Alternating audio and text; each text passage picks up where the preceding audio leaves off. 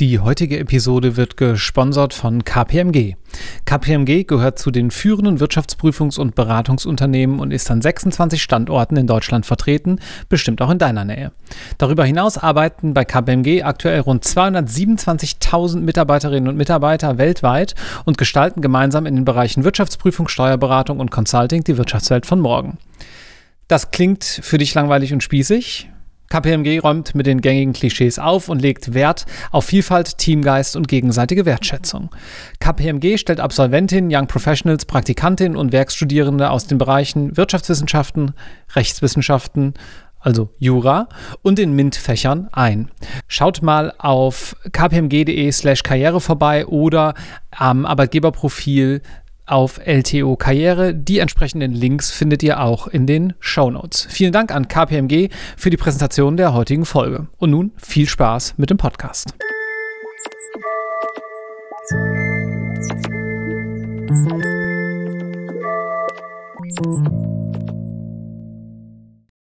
Herzlich willkommen zu einer neuen Episode Irgendwas mit Recht. Mein Name ist Marc Ohrendorf und ihr hört wie immer den Karriere-Podcast von LTO und LTO Karriere. Heute darf ich mit Severin Haneke sprechen. Hallo Severin. Hallo Marc. Severin, du hast mir geschrieben vor einiger Zeit und gesagt, du Marc, Insolvenzrecht ist so schön und du hast das noch gar nicht richtig besprochen. Das sollten wir mal ändern. Und ich muss sagen, deine Begeisterung für das Insolvenzrecht, die hat man in dem Vorgespräch, was wir hier in den Episoden ja immer führen, schon rausgehört. Und ich hoffe, dass die auch heute durchscheinen wird. Aber ich bin ganz optimistisch. Wo kommt denn die her? Ja, ähm, gute Frage. Wie du ja mir auch im Vorgespräch schon sagtest und wie wahrscheinlich auch die meisten der Hörer, ist das Insolvenzrecht ja in der Ausbildung im Prinzip nicht vorhanden oder findet eigentlich nicht statt. Und genauso war es bei mir auch. Mhm. Ich habe in Passau studiert, vielleicht ganz kurz zum Hintergrund. Ich war auch ganz langweilig die ganze Zeit einfach nur in Passau. Ich habe kein Auslandssemester gemacht. Passau ist super, kam aber auch in dem Podcast hier ja schon mal vor. Und habe eigentlich während des Studiums meinen Schwerpunkt so ein bisschen gelegt eher aufs Steuerrecht und aufs Europarecht und war dann nach meinem ersten Examen in Passau eigentlich auch so total auf diesem Steuerrechtstrip. Finde mhm. ich auch nach wie vor spannend. Und dann kam aber, wie es oft so spielt, ein paar Zufälle dazwischen. Ich bin dann nach dem Studium nach München zurück, wo ich eigentlich auch herkomme, habe hier mein Referendariat gemacht und brauchte natürlich einen Nebenjob habe dann mich ein bisschen umgeguckt, auch natürlich, ob es irgendwas im Steuerrecht gibt. Und dann sagte mir eine Bekannte, du, ja, an der Uni ist so ein Aushang von einer Kanzlei, Insolvenzrecht, da sucht einer der Anwälte einen wissenschaftlichen Mitarbeiter für ein Buchprojekt.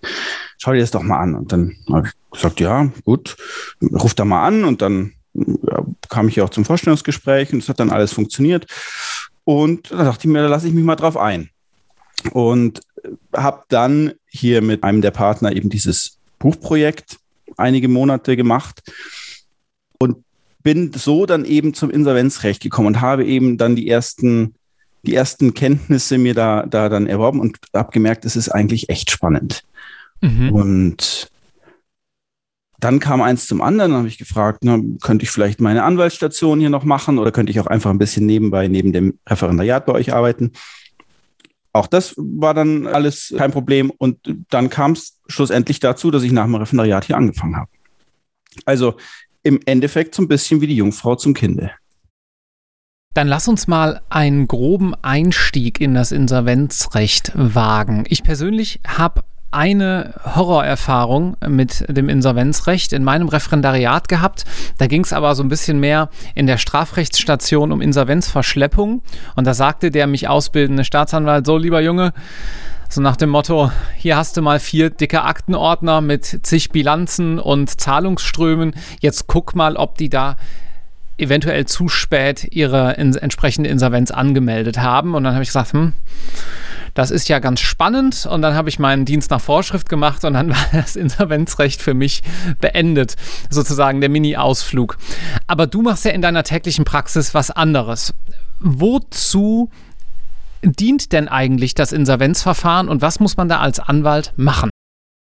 Das Ziel des Insolvenzverfahrens gibt uns eigentlich erstmal die Insolvenzordnung vor. Es gibt ja ein eigenes Gesetz für für die insolvenzrechtlichen Verfahren, die Insolvenzordnung. Und dort ist in Paragraph 1 ganz klar festgelegt, also zwei Ziele, mal hauptsächlich in der Insolvenz, vor allem die Befriedigung der Gläubiger bestmöglich ähm, zu erwirken und zweitens eine Entschuldung des Insolvenzschuldners zu erreichen. Das zieht mhm. natürlich jetzt auf natürliche Personen, wenn man aber das Ganze überträgt auch auf Unternehmen, dann ist natürlich auch der Sanierungsgedanke ein ganz wichtiger in, in einem Insolvenzverfahren. Weil sozusagen die Insolvenz, wenn ich das richtig verstehe, ja nicht notwendigerweise auf Liquidation beispielsweise einer GmbH gerichtet ist, sondern gegebenenfalls auch auf Sanierung. Ne? Ganz genau, ganz genau. Also wir sind da in unseren Instrumenten relativ vielfältig. Ähm, es gibt natürlich viele Fälle, wo einfach nichts anderes mehr in Betracht kommt, als es einfach zu liquidieren und aus den Erlösen die Gläubiger bestmöglich zu befriedigen. Aber unser Ansatz ist natürlich immer zu versuchen, das Unternehmen, nicht notwendigerweise den Rechtsträger, aber das Unternehmen in irgendeiner Form zu erhalten. Hängt natürlich auch damit zusammen, dass wir dann damit Arbeitsplätze retten können, ähm, dass wir damit vielleicht auch ein eigentlich funktionierendes Geschäftsmodell, das nur wegen bestimmter widriger Umstände in die Insolvenz geraten ist, äh, vielleicht wieder auf die Beine stellen können. Also das ist grundsätzlich immer eigentlich Leitgedanke. In manchen Fällen funktioniert es eben leider nicht. Und wer sind dann so die typischen Player im Rahmen eines solchen Insolvenzverfahrens? Wichtigster Player ist zunächst mal natürlich das Insolvenzgericht. Ja, wir haben bei den Amtsgerichten eingerichtet, nicht bei allen Amtsgerichten, aber bei vielen Amtsgerichten eingerichtet eigene Insolvenzgerichte oder Abteilung für Insolvenzsachen. Und diese Stellen sind mit dem ganzen Fall immer mal zuallererst befasst. Äh, dort mhm. geht der Insolvenzantrag ein, den entweder der Schuldner selber stellt, weil er selber merkt, es geht nicht weiter, oder den ein Gläubiger stellt. Also zum Beispiel auch Finanzämter oder Sozialversicherungsträger sind da, sind da häufig Antragsteller, die einfach lange nicht mehr bezahlt worden sind und dann irgendwann auch Zwangsvollstreckungsmaßnahmen vielleicht nicht mehr fruchten und die dann eben die Reißleine ziehen und sagen, jetzt muss ich einen Insolvenzantrag stellen. Also das Insolvenzrecht ermöglicht ja eben auch Fremdanträge. Interessant, das wusste ich nicht. Mhm. Ist ja spannend. Das heißt, man darf nicht zu lange mit der Steuerbehörde hin und her machen, denn dann droht einem womöglich irgendwann sogar das. Genau, genau. Also das mhm. auf jeden Fall. Und vielleicht jetzt auch dann nochmal den Bogen schlagen zu deiner Erfahrung mit dem Insolvenzrecht. Äh, man sollte natürlich generell nicht zu lange warten, weil ja, einem dann vor allem als Geschäftsführer auch wirklich Ungemach drohen kann. Kommen wir vielleicht später auch nochmal im Detail ein bisschen drauf zu sprechen. Aber das ist eben schon, also kann, kann wehtun, ja. Mhm. Oder wenn der Schuldner diesen Insolvenzantrag bei Gericht eingereicht hat, dann kommt als nächster Player ins Spiel eben der zukünftige Insolvenzverwalter, also Kollegen bei uns aus dem Haus zum Beispiel, die dann von dem Gericht ausgesucht werden. Das ist auch ein ganz spannendes Thema oder vielleicht auch dem Außenstehenden nicht so ganz klar, wie das funktioniert eigentlich. Es gibt bei den Insolvenzgerichten sogenannte Vorauswahllisten. Da kann man sich als Interessierter, sage ich mal, draufsetzen lassen und kommt dann grundsätzlich als Insolvenzverwalter mal in Betracht. Es ist dann bei, bei dem Insolvenzgericht auf dem Schirm. Ähm, so ganz, mhm. so ganz äh, ohne weiteres kommt man natürlich auf diese Listen auch nicht drauf. Also kann sich jetzt auch nicht jeder eintragen lassen. Da muss natürlich das Gericht sich irgendwie davon überzeugen, dass man gewisse Kenntnis im Insolvenzrecht hat und dass einem das grundsätzlich zuzutrauen ist, solche Verfahren zu bearbeiten. Was braucht man da? Muss man Anwalt sein? Nein, also in, in, Deutschland muss man nicht Anwalt sein, um Insolvenzverwalter zu werden. Man muss noch nicht mal Jura studiert haben. Es ist tatsächlich so, dass in Deutschland die meisten, die aller, allermeisten Insolvenzverwalter Anwälte oder Juristen sind. Mhm. Auch da gibt es prominente Ausnahmen durchaus. Ja? Also Betriebswirtschaftler zum Beispiel, Steuerberater, können sowas grund grundsätzlich auch machen. Also da gibt es, gibt es mal keine Beschränkung. So, wenn man es dann eben auf diese Vorauswahllisten geschafft hat, was natürlich am einfachsten geht, wenn man vielleicht schon auch in einer Kanzlei ist, die einen gewissen Namen hat und wo das Insolvenzgericht einfach weiß, dort werden Insolvenzverfahren gut bearbeitet, mhm. dann trifft einen eben irgendwann die Lotterie sozusagen, ja, und das Insolvenzgericht wählt einen für ein bestimmtes Verfahren aus. Lotterie ist jetzt vielleicht aber auch ein bisschen zu hart. Also da, da wird natürlich, oder das Insolvenzgericht achtet da schon auch auf gewisse Kenntnisse und Fähigkeiten. Ich weiß noch zum Beispiel, wir hatten mal eine Phase vor drei oder vier Jahren, da hatten wir in kurzer Folge hintereinander mehrere Druckereien bekommen, weil einfach mhm. dann bei den Insolvenzgerichten oder bei dem Insolvenzgericht schon bekannt war, dass wir die Materie kennen ja, dass wir auch das Geschäftsumfeld kennen und sowas eben gut abwickeln können. Sowas spielt dann natürlich auch eine Rolle. Mhm. Das Insolvenzgericht sucht sich dann eben irgendeine Person von dieser Vorauswahlliste aus und je nachdem, wie groß und wie dringend die Insolvenz ist, kommt dann vielleicht auch vorher noch ein Anruf vom Richter. Habt ihr Zeit? Habt ihr Kapazitäten? Habt ihr vielleicht irgendeinen Konflikt in dieser Sache? Und dann kommt als allererstes mal ein Gutachtensauftrag von Gericht. Denn das Gericht darf auf einen Insolvenzantrag hin, auch auf einen Eigeninsolvenzantrag, das Verfahren nicht einfach blind eröffnen, sondern muss erst feststellen, ob ein Insolvenzgrund vorliegt, zum einen, und zum anderen auch, ob das Unternehmen noch über ausreichend Vermögen verfügt, um die Kosten des Insolvenzverfahrens überhaupt zu tragen. Ja, also mhm. das Gericht äh, erhebt natürlich Gerichtsgebühren für ein Insolvenzverfahren und auch der Verwalter muss natürlich eine Vergütung bekommen. Im schlimmsten Fall kann es auch dazu kommen, dass ein Insolvenzverfahren mangels Masse nicht eröffnet wird. Mhm. Dann findet kein Insolvenzverfahren statt. Was passiert dann? Die Gesellschaft, also wenn wir über eine Gesellschaft reden, die Gesellschaft gilt dann als aufgelöst nach dem ah, ja. Gesellschaftsrecht, mhm. ja, also GmbH-Gesetz. Die Gesellschaft wird durch den Beschluss, dass mangels Masse kein Verfahren eröffnet wird, aufgelöst, bleibt dann aber irgendwo im Nirvana natürlich schweben in vielen Fällen kommt es dann zu einer amtswegigen Löschung nach 394 FAMFG wegen Vermögenslosigkeit. Auch das mhm. ist aber nicht unbedingt gesagt. Ähm, es kann ja sein, dass noch Vermögen da ist, das Vermögen aber nur nicht ausreicht, um mhm. die Kosten des Verfahrens zu tragen. Mhm. Und noch eine Rückfrage. Ist es immer so, dass das Amtsgericht, dass das Insolvenzgericht den Insolvenzverwalter bestellt? Oder gibt es da theoretisch auch einen anderen Weg, dass eine Partei sagt, hm, ich kenne einen Anwalt, der berät mich zwar jetzt nicht, der ist aber zum Beispiel auch als Insolvenzverwalter tätig, können wir nicht darauf hinwirken, dass der das macht? Ginge das theoretisch auch? Also das geht in der Theorie und wird von den Insolvenzgerichten aber auch unterschiedlich gehandhabt. Also was schon vorkommt, ist, dass Schuldner, die meistens ja auch anwaltlich beraten sind oder im Idealfall anwaltlich beraten sind, in ihren Insolvenzantrag auch Vorschläge aufnehmen von bestimmten ah, ja. Insolvenzverwaltern. Meistens werden dann auch mehrere Namen genannt, was oft damit zusammenhängt, dass man eben auch vielleicht von dem einen oder anderen Insolvenzverwalter glaubt, dass er eine besondere Expertise auf einem Gebiet hat. Ja? Und gebunden ist aber das Insolvenzgericht daran überhaupt nicht. Und das ist auch ganz unterschiedlich zwischen den Insolvenzgerichten. Manche Insolvenzgerichte, da kann man den Eindruck gewinnen, wenn man vorgeschlagen wird, dann wird man es ganz sicher nicht. Mhm. Und bei manchen Insolvenzgerichten ist es vielleicht doch ein bisschen anders, die solchen Vorschlägen dann unter Umständen mal folgen. Mhm, verstehe. Okay, und dann ähm, ist sozusagen, du wurdest bestellt und dann schreibst du dieses erste Gutachten, um herauszufinden, ob noch genug Masse für die Durchführung eines Insolvenzverfahrens vorhanden ist. Genau, also von, von der Bestellung sprechen wir da meistens noch nicht, weil es ist, das ist wie gesagt ein Gutachtensauftrag. Also das Gericht ah ja. hat mhm. eigentlich die Aufgabe, diese beiden Punkte, die wir angesprochen hatten, zu prüfen und bedient sich dazu aber eben, wie in vielen Fällen Gerichte es auch tun, eines Sachverständigen und das sind dann eben unsere Insolvenzverwalter, Verstehe. die diese beiden Fragen prüfen und dann ein sogenanntes Insolvenzgutachten schreiben, um diese beiden Punkte eben abzuklopfen. Was dann oft noch passiert oder in einigen Fällen noch passiert ist, dass parallel oder kurz nach diesem Gutachtensauftrag noch vorläufige Maßnahmen angeordnet werden. Mhm. Man spricht dann meistens von einem vorläufigen Insolvenzverfahren oder von einem vorläufigen Insolvenzverwalter, hat vielleicht der eine oder andere auch schon mal gehört.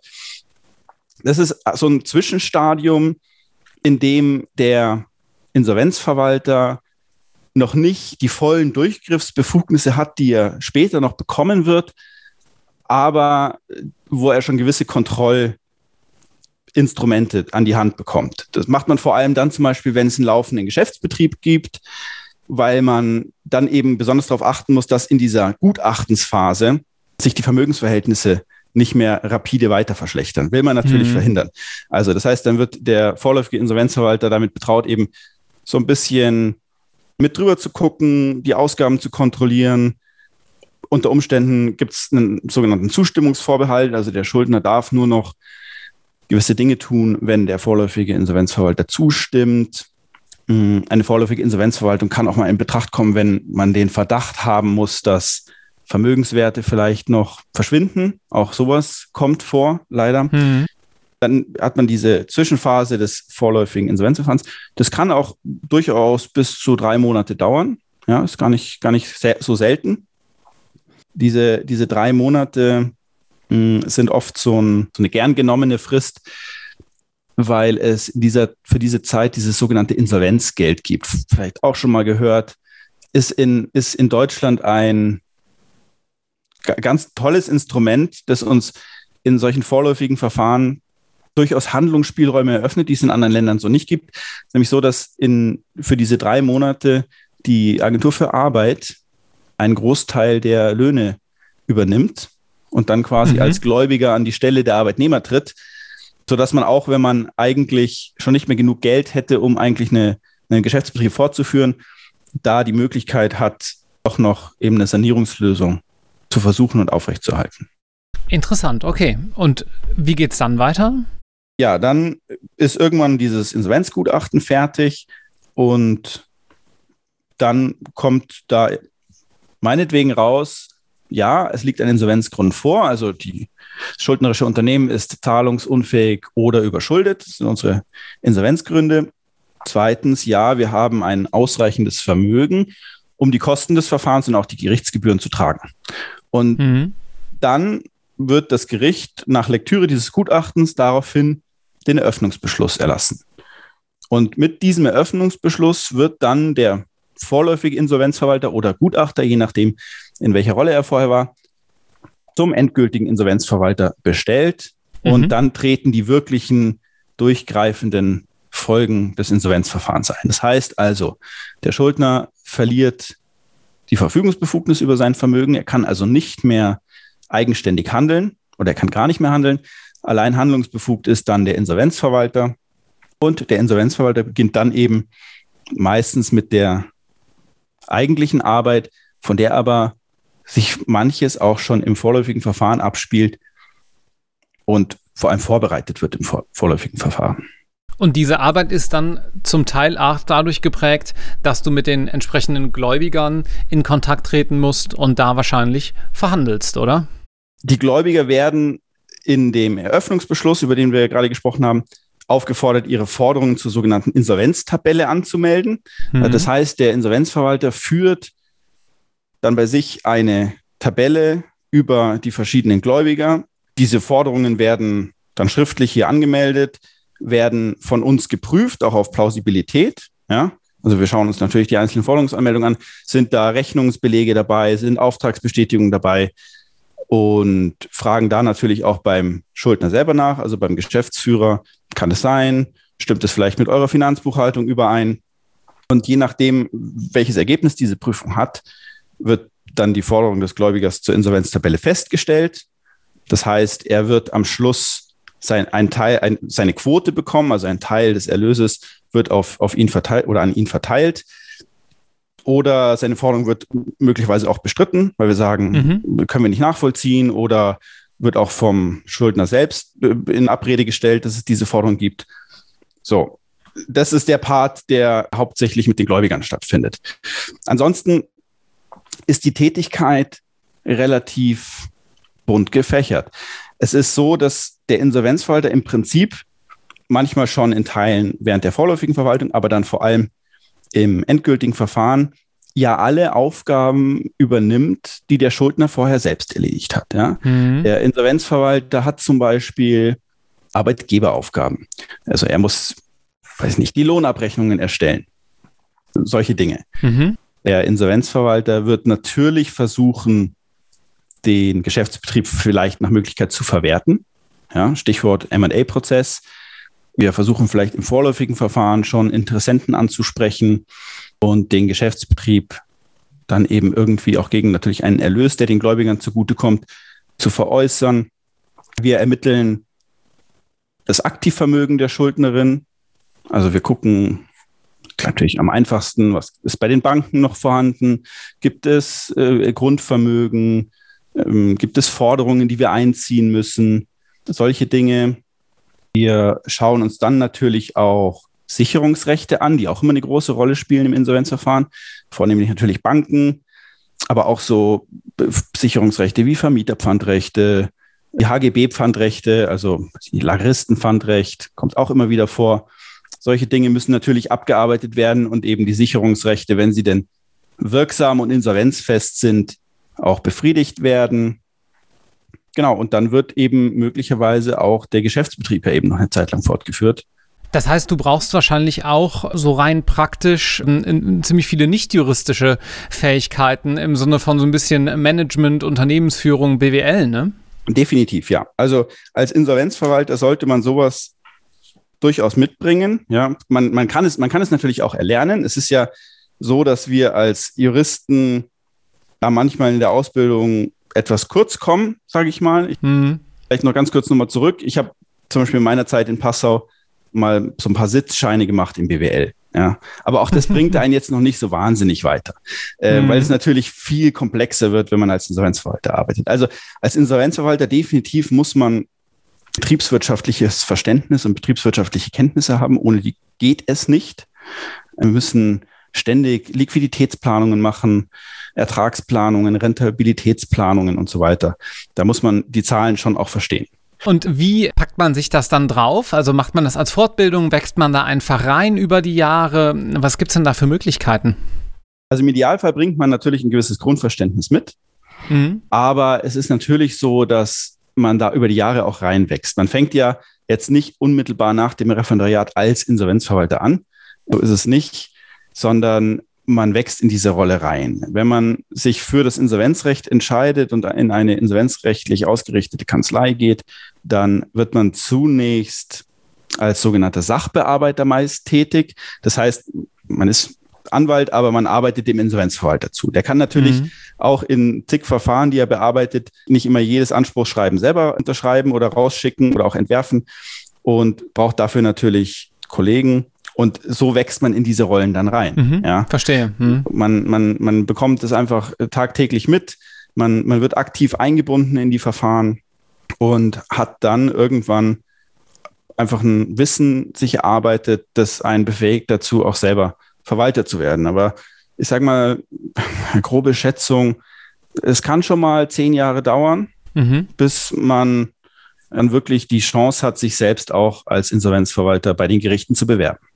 Mhm. Okay, das hat dann zwar kein drittes Examen, aber ist ja dennoch eine ganze Menge äh, Learning on the Job sozusagen. Ist es auf jeden Fall. Vielleicht nochmal ganz kurz so zu meiner Rolle. Ich selbst zum Beispiel bin gar nicht auf diesem Insolvenzverwalter Ast so sehr unterwegs. Also mein Ziel ist es auch nicht, irgendwann Insolvenzverwalter zu werden, hm. sondern was ich bei uns äh, abdecke, ist, ich bin Teil unserer sogenannten Prozessabteilung. Das heißt also, ich selber übernehme keine Verwalterämter und ich habe mhm. auch hier einige Kollegen, die das eben nicht machen und die es auch nicht anstreben, sondern wir sind so ein bisschen das Backoffice des Insolvenzverwalters in rechtlichen Belangen. Ah ja. Mhm. Manchmal werden diese Abteilungen, in denen wir hier sind, auch, auch sogar als äh, Rechtsabteilung bezeichnet, was natürlich in einer Anwaltskanzlei irgendwie ein bisschen seltsam ist, was aber das Tätigkeitsfeld, glaube ich, ganz gut beschreibt. Mhm. Ähm, es ist einfach, die Insolvenzverwalter sind natürlich vor allem in der Anfangsphase von so einem Insolvenzverfahren mit ganz anderen Dingen befasst. Die müssen sich um operative Themen kümmern. Die müssen Liquiditätsplanungen machen, hatte ich schon gesagt. Die müssen Verhandlungen mit Lieferanten führen. Die müssen Verhandlungen mit potenziellen Interessenten führen und können dann natürlich nicht in jeder Rechtsfrage, die sich vielleicht stellt, noch den fünften Kommentar aufschlagen und sind dann eben einfach auf Zuarbeit von uns als Prozessabteilung angewiesen, die dann zum Beispiel kurze Gutachten zu einzelnen Fragen macht, die vertiefte rechtliche Prüfung vornimmt, aber auch forensische Tätigkeiten im weitesten Sinne. Also Ermittlungen zu Fragen, was haben wir für Indizien für eine Zahlungsunfähigkeit vielleicht? Mhm. Solche Dinge die wir dann übernehmen, neben dem, was man von einer Prozessabteilung vielleicht erwartet, im weitesten Sinne, ist nämlich Prozesse führen, außergerichtlich die Forderungen geltend machen. Das macht natürlich auch einen Großteil unserer Arbeit aus. Mhm, mhm. Und sag mal, in den letzten Jahren, also jetzt ne, sozusagen hoffentlich Ende von Corona, wo wir das hier gerade aufnehmen, gab es da eigentlich die große Insolvenzwelle oder ist die ausgeblieben? Was ist dein Eindruck? Ich finde, man hat medial relativ unterschiedliches wahrgenommen an Aussagen. Die große Insolvenzwelle ist definitiv nicht gekommen. Im Gegenteil. Mhm. Was man medial ja viel wahrgenommen hat oder immer noch wahrnimmt, sind Prognosen. bald kommt sie. Diese Prognosen haben sich jetzt im letzten Jahr alle als unzutreffend herausgestellt. Also wir haben, wenn man auch offiziell Zahlen sich anschaut vom, vom Bundesamt für Statistik, wir haben bis heute, seit Beginn der, der Pandemie, sinkende Insolvenzzahlen. Was wir im mhm. Übrigen aber auch nicht erst seit Beginn der Pandemie haben, sondern die Insolvenzzahlen sinken meines Wissens stetig seit ungefähr zehn Jahren. Mhm. Wir verlinken die Zahlen auch nochmal in den Show Notes natürlich. Könnt ihr auch gerne selber nochmal nachlesen. Interessant, okay. Und das hat Corona sozusagen nicht durchbrochen. Das hat Corona nicht durchbrochen. Was dabei sicher eine Rolle spielt, ist, dass ja zum einen, was man der Presse auch entnommen hat, eine ganze Zeit lang die sogenannten Insolvenzantragspflichten ausgesetzt waren. Da herrschte ja auch viel Verwirrung, weil es in der Presse leider oft etwas zu vereinfacht transportiert wurde. Da hieß es eben immer relativ pauschal, die Insolvenzantragspflicht ist ausgesetzt, was so pauschal aber leider eben nicht zugetroffen äh, oder zutrifft. Was ist ein weiterer Faktor? Höchstwahrscheinlich oder ganz sicher die Corona-Hilfen, die durch die Bundesregierung mhm. aufgelegt wurde. Ich habe mir im Vorfeld unseres Gesprächs nochmal versucht, einen Überblick zu verschaffen. Es ist mir leider nicht gelungen, deswegen kann ich keine Details geben. Es ist, wenn man es googelt, es ist nicht mehr zu überblicken. Also man bekommt dann im Internet teilweise irgendwelche PDFs präsentiert mit verschiedensten Hilfen, Überbrückungshilfe 1, 2, 3. Es ist, es ist nicht mehr zu überblicken. Und diese Hilfen haben natürlich bestimmt auch ihre Wirkung gezeigt. Und hm. die wurden jetzt erst hm, auch noch bis Ende Oktober beziehungsweise Ende 2021 verlängert. Wir haben eine Bundestagswahl, aber ein Schelm, wer Böses dabei denkt. Wie die Zukunft aussieht, kann man einfach nicht seriös vor, vor, vorhersagen. Ich habe ja schon gesagt, alle Prognosen, die in den letzten Jahren oder im letzten Jahr angestellt wurden, haben sich all, alle irgendwie als unzutreffend erwiesen. Mit einer Welle rechnen die wenigsten. Mit einer echten mhm. Welle. Es wird sicherlich wieder einen Anstieg geben. Da ist man sich doch, oder da kann man sich doch relativ sicher sein. Gründe können sein, Lieferengpässe, die man ja auch jetzt schon in der Öffentlichkeit mitbekommt. Sicherlich auch das eine oder andere Unternehmen wird Liquiditätsschwierigkeiten kommen, wenn der Geschäftsbetrieb wieder voll anläuft nach Corona. Ja, man hat ja jetzt relativ viel, also in der Gastronomie zum Beispiel, relativ viel runtergefahren. Jetzt muss man natürlich wieder Waren einkaufen, man muss wieder Mitarbeiter mhm. bezahlen. Wenn da die Liquiditätsdecke nicht mehr so ganz dick ist, dann kann es da natürlich auch schnell zu Problemen kommen. Also Anstieg wahrscheinlich ja, Welle wahrscheinlich eher nicht. Mhm. Und wir waren jetzt gerade eben so ein kleines bisschen davon abgekommen, wie sozusagen so ein Insolvenzverfahren chronologisch abläuft.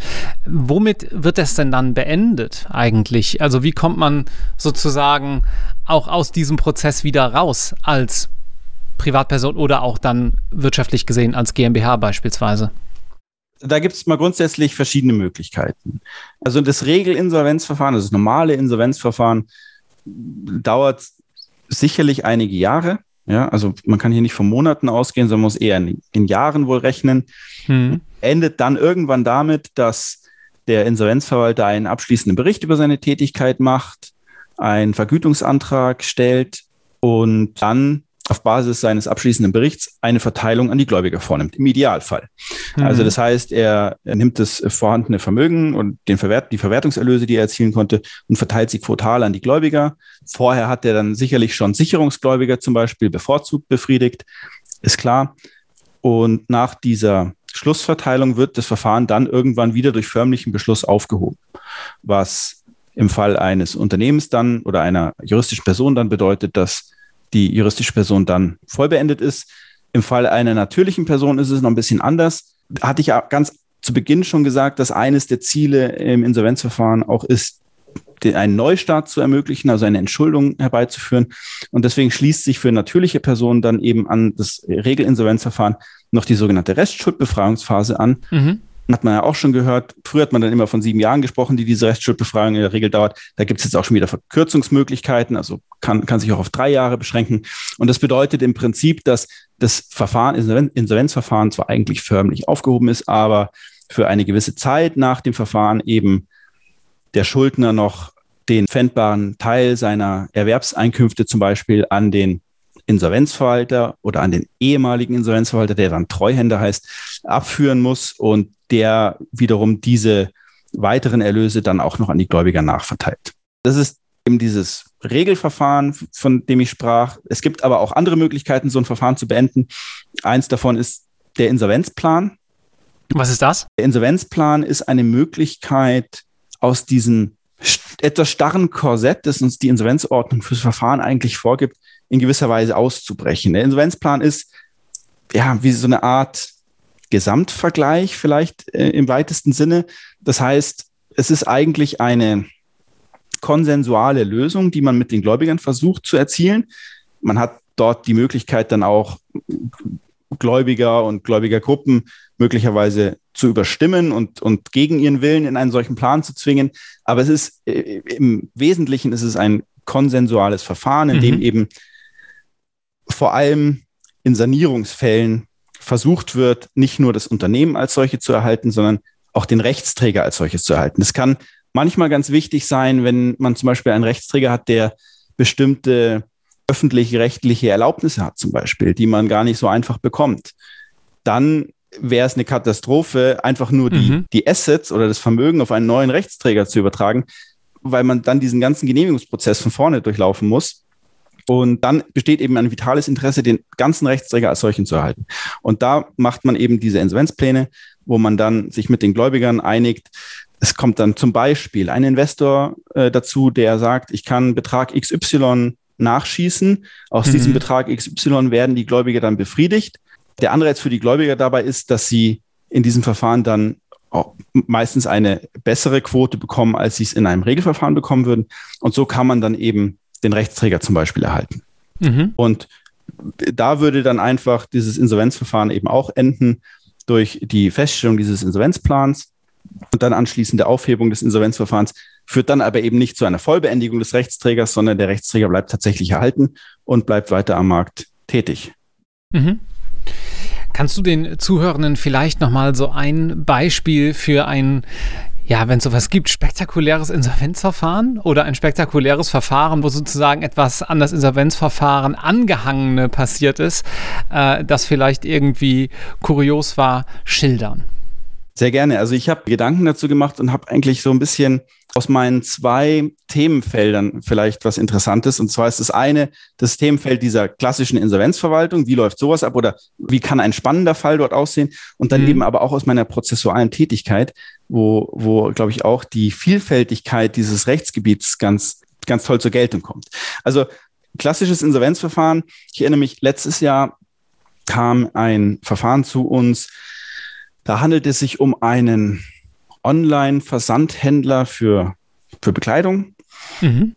Und sowas läuft dann eben ab. Man bekommt dann einen Anruf vom, vom Insolvenzgericht und nimmt dann natürlich, man bekommt dann vom Insolvenzgericht erste Informationen. Also hier ist ein laufender Geschäftsbetrieb, Online-Händler und weiß dann natürlich schon, es muss schnell gehen. Ja, wir können jetzt nicht warten. Da wird in der Regel sofort Kontakt aufgenommen mit dem Schuldner, kurze Vorbesprechung gemacht und dann wird noch eigentlich am gleichen Tag oder aller spätestens am nächsten Tag fährt dann auch der Insolvenzverwalter mit einem Team dann raus zum Schuldner. Hm. Und wir richten uns dort dann tatsächlich auch so ein bisschen häuslich ein. Ja? Also wir kriegen dann im Idealfall irgendwie ein Büro oder ein Konferenzzimmer, in dem wir dann unsere Laptops aufbauen und so ein bisschen die Schaltzentrale. Und dann ist es eben, und insbesondere in diesem Fall, so, dass man sich erstmal einen Überblick verschaffen muss. Ja, man, man, das ist eine komplette Blackbox, wenn man dort durch die Tür geht. Man weiß eigentlich nichts, außer vielleicht ein paar Dinge, die man aus dem Internet erfahren hat, die man sich vielleicht aus dem Handelsregister gezogen hat und die vielleicht in dem Insolvenzantrag stehen. Und dann erarbeitet man sich erstmal die Grundlagen. Was mhm. habe ich hier für ein Unternehmen? Wie ist die Lage hier überhaupt? Kann ich den Geschäftsbetrieb aufrechterhalten? Was habe ich für liquide Mittel, um diesen Geschäftsbetrieb aufrechtzuerhalten? Und in diesem Fall, den ich jetzt ansprach, war es eben ganz spannend oder allgemein bei diesen, bei diesen Online-Retailern ist es immer eine große Schwierigkeit, Stichwort Verbrauchsgüterkauf und Widerrufsrecht. Ja. Mhm. Wir haben dann eine Situation meistens, in der man nicht so richtig weiß, woran man liquiditätsmäßig ist, weil man dann vielleicht bei diversen bekannten Zahlungsdienstleistern Guthaben hat und weiß, okay, jetzt haben Kunden hier für den und den Wert eingekauft. Diese Zahlungsdienstleister sind aber dann eben nicht gewillt, sowas auch sofort auszukehren, weil ja diese Retouren zum Beispiel drohen. Mm, Und dann wird es eine echte Herausforderung, Rentabilitätsplanung zu machen, auch Liquiditätsplanung zu machen, weil man dann Prognosen treffen muss. Wie viel von diesen äh, Verkäufen an die Kunden bleiben denn jetzt auch beim Kunden? Was haben wir für eine mhm. Retourenquote? So eine Retourenquote steigt dann natürlich unter Umständen auch nochmal, wenn die Kunden aus dem Internet oder aus der Presse erfahren, es gibt da ein Insolvenzverfahren. Wir hatten dann in diesem speziellen Verfahren auch noch das Sonderproblem, dass wir eine sehr unklare Sicherheitensituation bankenseitig hatten.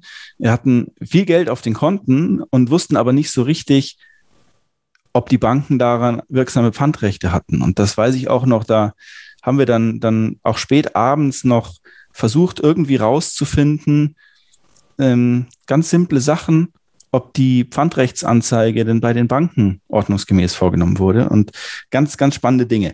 Dann kam in diesem Verfahren hinzu, dass sich dann herausgestellt hat, okay, wir haben leider doch nicht äh, so viel Liquidität und dann musste Liquidität irgendwie beschafft werden. Wer gibt mhm. einem Unternehmen in so einer Situation Kredit? Natürlich eigentlich keiner, außer vielleicht einige bestimmte Stakeholder, bei denen man dann einen sogenannten Massekredit aufnimmt. Also das heißt, man nimmt dann ein Darlehen auf im Insolvenzverfahren, was man dann ganz speziell besichert um überhaupt mal die Grundlagen zu schaffen, da auch einen Geschäftsbetrieb am Laufen zu halten. Was natürlich ganz wichtig ist, wenn man sich auch Sanierungsoptionen offen halten will. Also sei mhm. es durch eine Sanierung des Rechtsträgers selbst oder aber eben auch im Rahmen von einer übertragenen Sanierung auf einen neuen Rechtsträger, weil mit einem Online-Retail-Geschäft, das äh, nicht mehr funktioniert, kann niemand was anfangen. Also insofern spielte da relativ viel in den ersten Tagen so eine Rolle.